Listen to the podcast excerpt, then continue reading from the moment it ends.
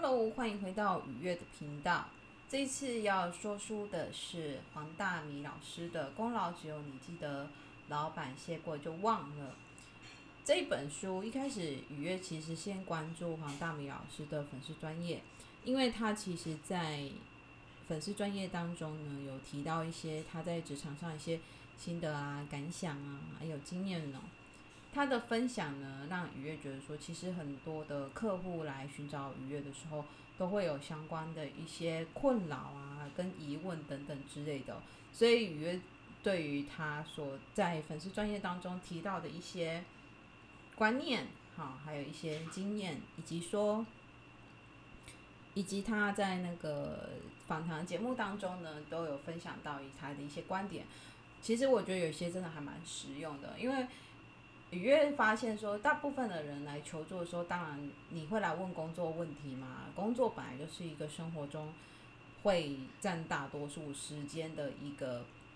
状态哦。那所以对你来说，你的职场上职场上的同事能不能互相的支持彼此啊，或者是说互相 拉彼此后腿，或者是呃工作上的发展性嘛？因为毕竟可能。一天在里面要待八个小时、十个小时哦，甚至有人可能十二个小时之类的。所以对你来说，对大部分人来说，工作职场的一个氛围啊，好发展性当然都是重要的。所以一般会来求助命理师，像我们这命理师的话呢，通常都是工作啦、爱情相关哦。所以我们当然还是会很渴望去成就，想要去追求自我实现啦。因此呢，在很多人的眼中，这当然从命盘中看得出来，就是说，很多人眼中会把那个自己的工作呢放在一个还蛮重要的位置上。对于他来讲的话，这是一个蛮大的生活重心，而且我觉得这是一件非常正常的事情。那么黄大米老师就说，但有时候呢，你太过于在意自己。其实，既然说他用这个 slogan，就代表说他其实。觉得说你太在意自己的付出的表现，然后你也会期，我们都当然还是会期待说自己的努力啊、成就能够被肯定、被看到。然而你的老板他就不一定是抱持着这样的想法，所以当然了，因为实在是因为每一个人在每一个他待的每一个位置，他有自己的考量在那边。尤其是当我发现刚进入。社会的一个新鲜人，就会觉得，诶，我做这样好不好？做那样好不好？我觉得力求表现是一件很正常的事情。可是因为你的主管本身他是在一个，既然他叫主管，他就是在一个领导位置，所以他很有可能不只有你一个人，他需要去关注，或者是说他需要去就是管理你的工作职责，而他可能有好几个人，或者是说他可能也同时之间。有一点像夹心饼干，他有他的状态，也可能要跟上面的人报告你的状况，所以他很有可能就是他的关注都会在怎么去讨好上司，或者是说怎么去让这个工作整个 team 的工作绩效更好，然后或者是让自己的一个就是让自己的表现能够被上面的人所看到，所以很多主管在那个位置上的时候，嗯、你可能会觉得说他好像是换了。位置换了脑袋，其实是很正常的，因为他要他的高度不一样的，所以他看到的东西、看到层面就更不一样。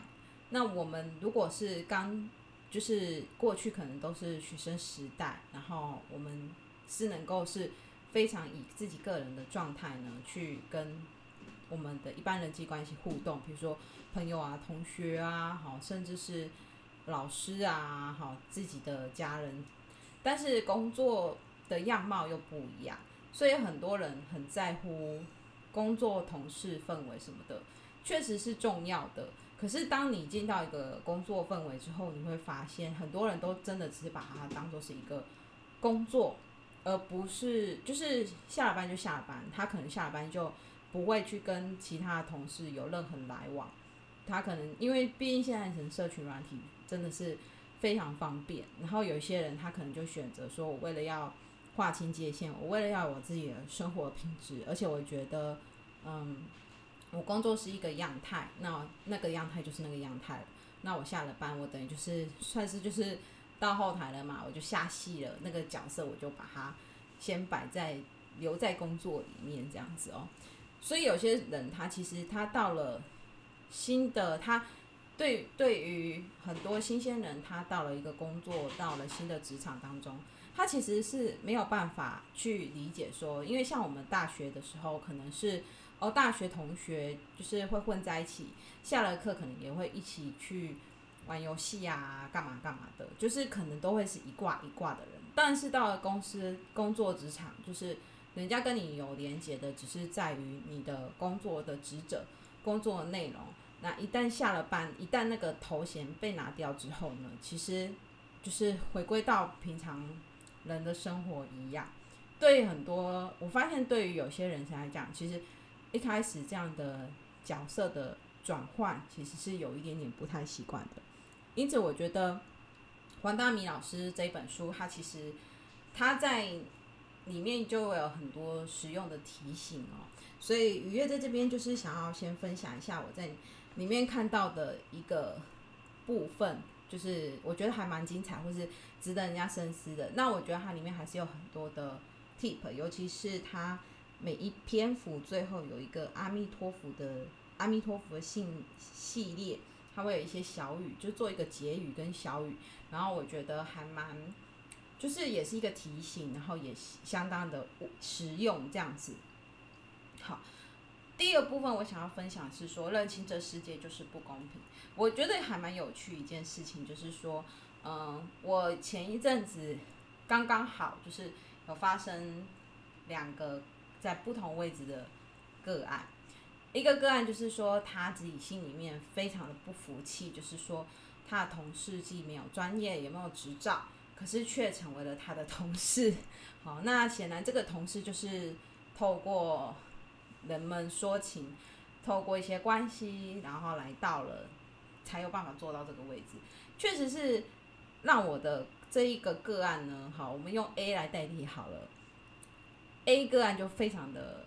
愤怒，哈，也觉得委屈，就觉得我我很很努力，我既有知道，而且我很努力把让自己考进来，要怎么这个人就是随随便便靠一个关系就能够进来了，哈，那他就其实我觉得。是真的还蛮不公平的，是愤他的愤愤不平，我觉得这是正常的。好，那有趣的是，呃，实在是因为愉悦也做了这一行做了十几年了，然后所以，嗯、有一些客人他其实固定会有一段时间会来找愉悦咨询的。那刚好呢，隔天呢有一个 B 个案，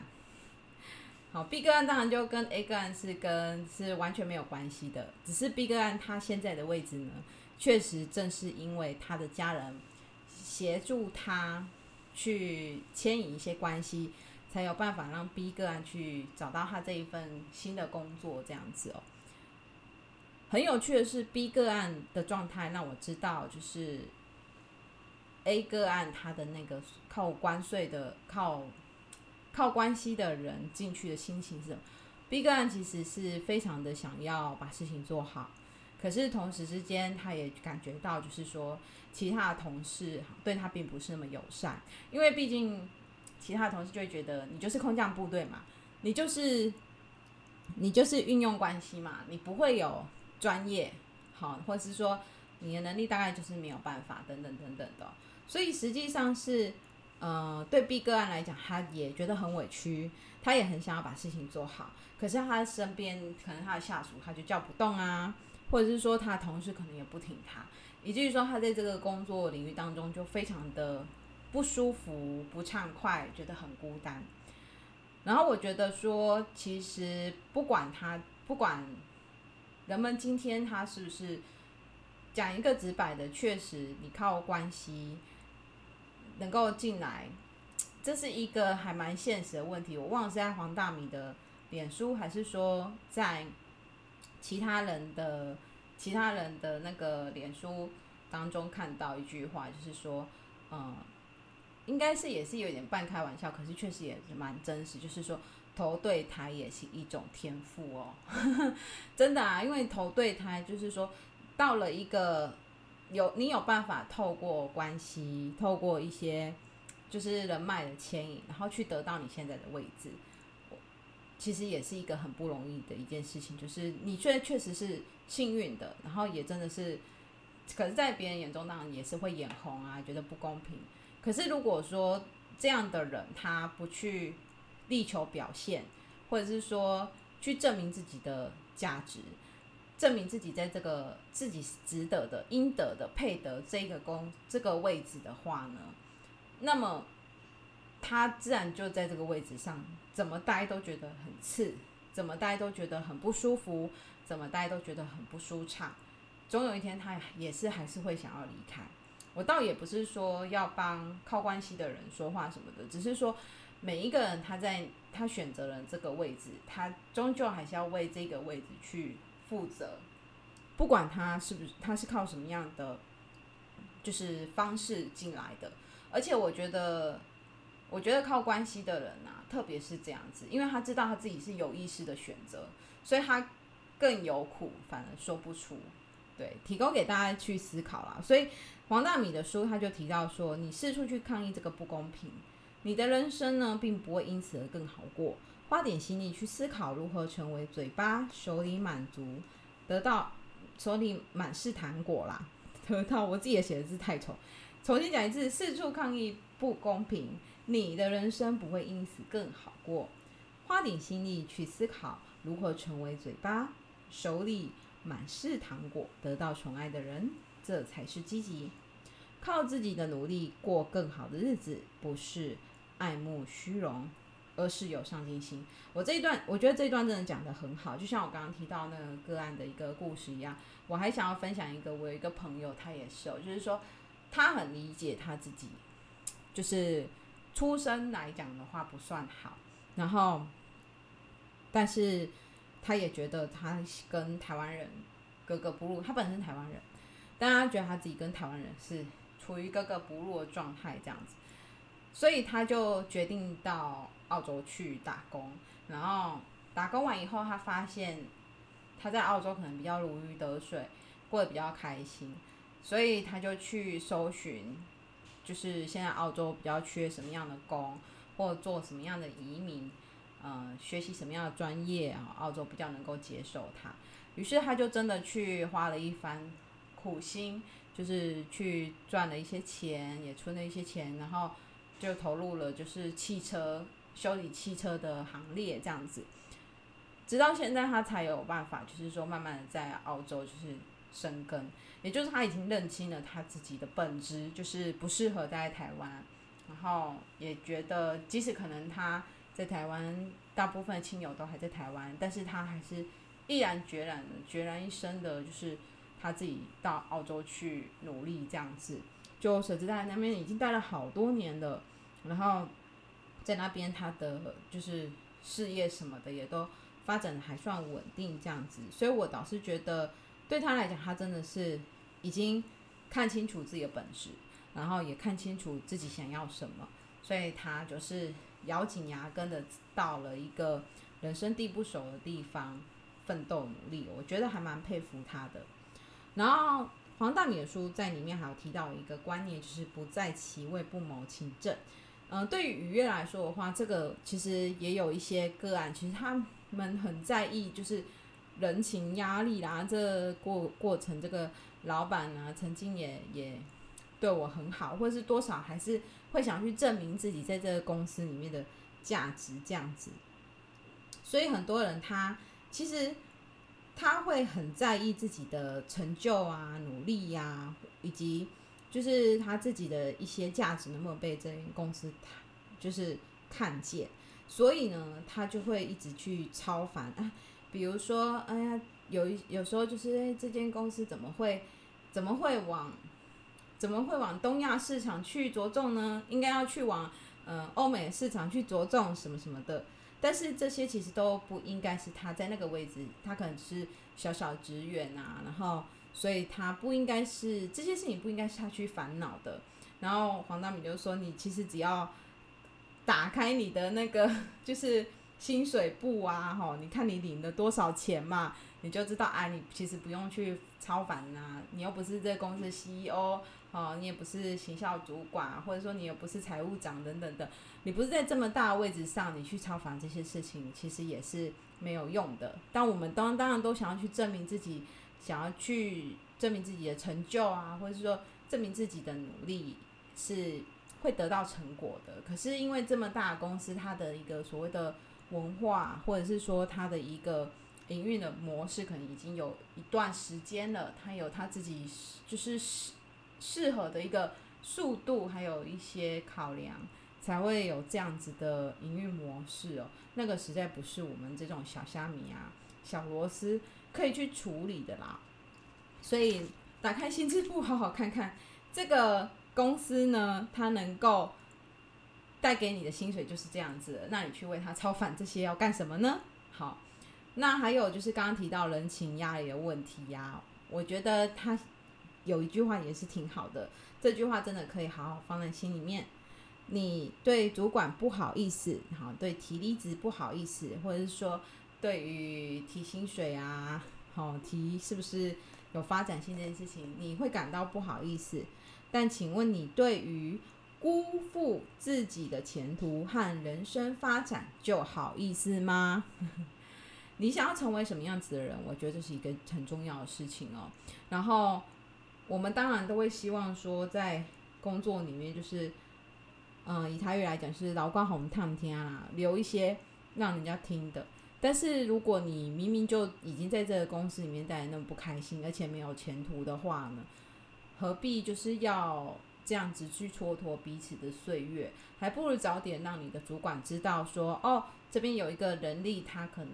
就要离开了，那我是不是要赶快做一个交接？而不是说你明明就知道自己很不开心，也很不适合，然后其实你在做的过程当中呢，你整个整个工作氛围也搞得自己很不开心，然后，然后又考量到就是，如果你真的是觉得诶不好意思开口的话，千万不要这样想，因为如果主管越早知道你想要走的心意，他可以越早去安排接下来的能力可以怎么做交接哦。那这时候我倒是觉得也。黄大米在阿弥陀佛的系列有说，工作的审视标准之一是你的主管现在过的日子是不是你将来想要的？也就是说，假设你真的很想要留在这个公司发展，或是你真的很想要获得一个头衔的话，那你可以去看看说，现阶段这个公司呢，它本身它到底能不能去带给你，就是说一个你想要的一个人生成就。那要怎么看？就是看你自己本身主管的一个状态，这样子。你的主管现在过的人是你想要过的吗？那如果没有的话，你真的是可以好好的为自己的生涯去做其他准备哦。不过呢，就像刚刚提到，是说有一些人他其实真的是很想要在职场上有一些发展，自己的成就跟努力能够被看到。我觉得这是一件非常正常的事情。有些时候，偏偏呢。就是自我实现啊，自我的兴趣，自我的样子啊，好，跟面包 可能是会有一些冲突的。那这时候黄大米的书里面有提到啦，职场就是在演戏，这是千古不变的道理。想要领人家薪水，还想尽情做自己，是不是有点说不过去呢？我觉得他讲的一些话真的是蛮经典的，他可以把你拉回来到自己的状态里头，然后。去好的去思考说，嗯，评估啦，自己现在状态，嗯，还离自己理想的位置差多少？然后有些时候，其实回到职场当中呢，我们毕竟还是领人家薪水嘛，我们毕竟还是要看客户的，就是脸色这样子，所以我们还是要去理解到说，诶，自己现阶段就是有些时有些话该说的。或者是说有些话不该说的，有些言行举止是不是应该要收敛，是不是应该要谨慎？毕竟这是一个职场文化。其实每一个人都只是希望自己在现阶段的角色里面能够扮演好自己现在的工作职责。然后，或许你再怎么样的不认同跟你一起共事的人，或是就是不管是下属啊、同事啊、主管。你再怎么不认同呢？现阶段你就是可能需要跟他合作，然后需要你这间公司的薪水，你就当做是演一场戏，然后让彼此都好过。除非真的是有犯法的状态啦，那就真的是另当别论。可是如果是一切合法，而且你也觉得说在这个公司里面，就是你还是想要继续待下去的话呢，有时候牙一吞就是咬啊，牙一咬，牙一咬，牙一咬呢，其实演个戏就过去了。有时候拿到哎薪水袋的时候，就会觉得啊，好啦，欣慰一点这样子。因此呢，就是大美说，其实也不断的去，就是邀请大家去思考，你当时候到底是为了什么进来这间公司？是因为钱吗？还是因为头衔？哦，还是因为就是你想要把这间公司当做是跳板，然后让你能够到更好的公司去发展，更好的工作去发展之类的。不管你原来的初衷是什么，每当你开始觉得你真的受不了这一间公司的时候，好好的去思考，接下来你做的这一个决定啊。它是会协助你的生涯发展得更好呢，还是就卡死在这里呢？我觉得这是一个还蛮好思考的一个问题哦。虽然说确实啊，待一个不开心的工作环境当中这么久，确实会让人家觉得很闷。可是如果你回过头来问自己说啊，虽然老板那么叽歪，但是呢，他的薪水给我的还算不错，为了这个薪水，我还是忍耐一下好了。去思思考看看自己到底为什么还继续留在这间公司，也许你会甘愿一些。然后另外一个部分呢，另外一部分呢，愉悦其实也会邀请，就是说生活真的要有不同的，就是不同的能够让自己有一些比较，算是什么呢？就是让自己的生活有一些其他的精彩或重心可以转移哦。就比如说你可能。有自己有一些人，他可能哎、我下了班之后，我去健身，我去拳击，我把工在工作上的一些气呢，都发泄在运动里面。那有些人他可能就是直接选择就是经营其他的副业啊等等的，鱼也觉得不错，或是像鱼的话，可能就是吸猫啊、揉猫啊，跟猫玩被猫咬啊。对愉悦来说，这就是一件非常疗愈的事情，这样子。所以，对于每一个人的疗愈自己的方式是不同的。但是，我会觉得，如果可以的话，有一个仪式，让你告诉自己说：“哦，我下班了。”这是非常重要的。我下班了，我从呃这个场合到另外一个场合，就告诉我自己下班了。好，举例来说，像愉悦是一个，像愉悦本来就是一个 work at home 的人啊。然后，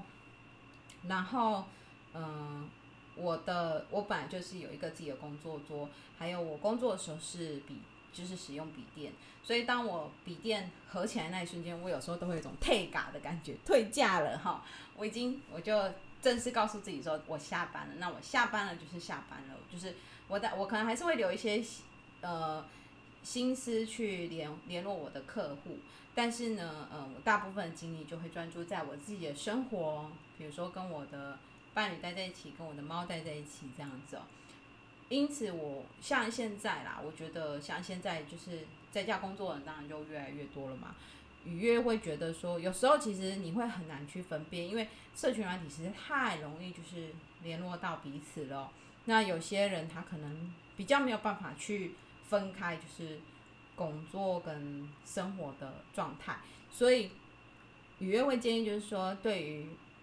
假设你今天真的也已经在家工作，或者说你可能会常常需要在线上跟人家开会啊、上课什么。一旦你真的离开了那个上班的状态的话，愉悦建议就是要有一个小小的仪式哦。对自对愉悦来说，可能关上笔电，然后把工作桌收起来，就是一个仪式。那对有些人来讲，可能是哎，我去洗把脸，好，或者是去吸个猫。或是就走出去，就是暂时离开自己的